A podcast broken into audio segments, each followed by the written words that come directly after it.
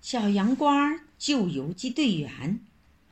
抗战时期，有一个给地主放羊的小羊倌，圆圆的的脸蛋儿，生着一双机灵的大眼睛。有一天，他放羊回来，看见牛棚那儿挂着一盏摇摇晃晃的马灯，牛棚的柱子上绑着一个人。小羊倌抬头一看，啊，这不是游击队员老边叔叔吗？前几天他还带着乡亲们运过军粮呢。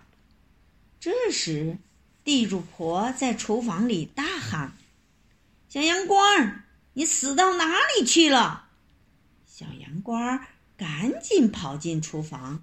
地主婆叫他把火盆送到房间里去。小羊倌端着火盆走进房间，一看，地主正陪着几个国民党军官在喝酒。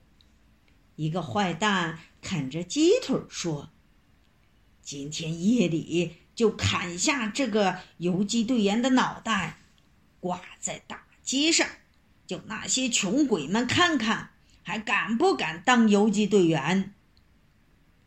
小羊倌一听，心里扑通扑通直跳。他们要杀老兵叔叔，得想个办法救他。可是怎么个救法？小羊倌正想着，地主婆又在喊：“小羊倌，快来热酒！”小羊倌急忙跑进厨房，故意对地主婆说：“牛棚里看游击队员的老总要喝点酒。”地主婆一听，赶紧说：“你快去把他请来。”小羊倌到了牛棚，对那个又矮又胖的国民党兵说。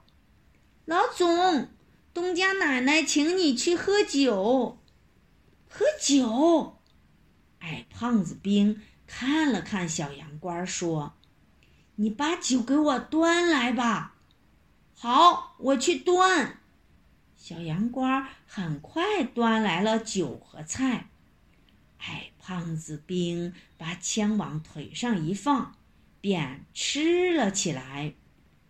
小羊倌用眼睛看着老边叔叔，又朝国民党兵跳了跳嘴。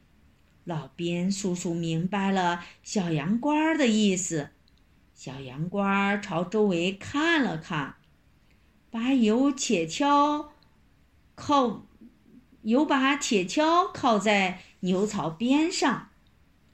老总，多喝点儿。喝完了，我再去拿。小羊倌说着，向牛棚走去。矮胖子兵一扭头，问小羊倌：“你干什么去？”“我给牛添点草。”说着，小羊倌假装蹲下来扒草。他看见矮胖子兵端着碗，又喝起酒来。趁这功夫，小羊倌很快抓起铁锹，朝矮胖子兵打去。那个胖家伙一歪脑袋，晕了过去。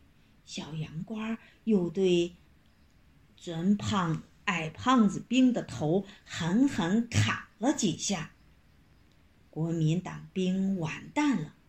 小羊倌急忙用敌人的刺刀。割断了老边叔叔身上的绳子，老边叔叔捡起了矮胖子兵的枪，带着小羊倌跑出了后门。不一会儿，他们来了，来到了村边的小松林里。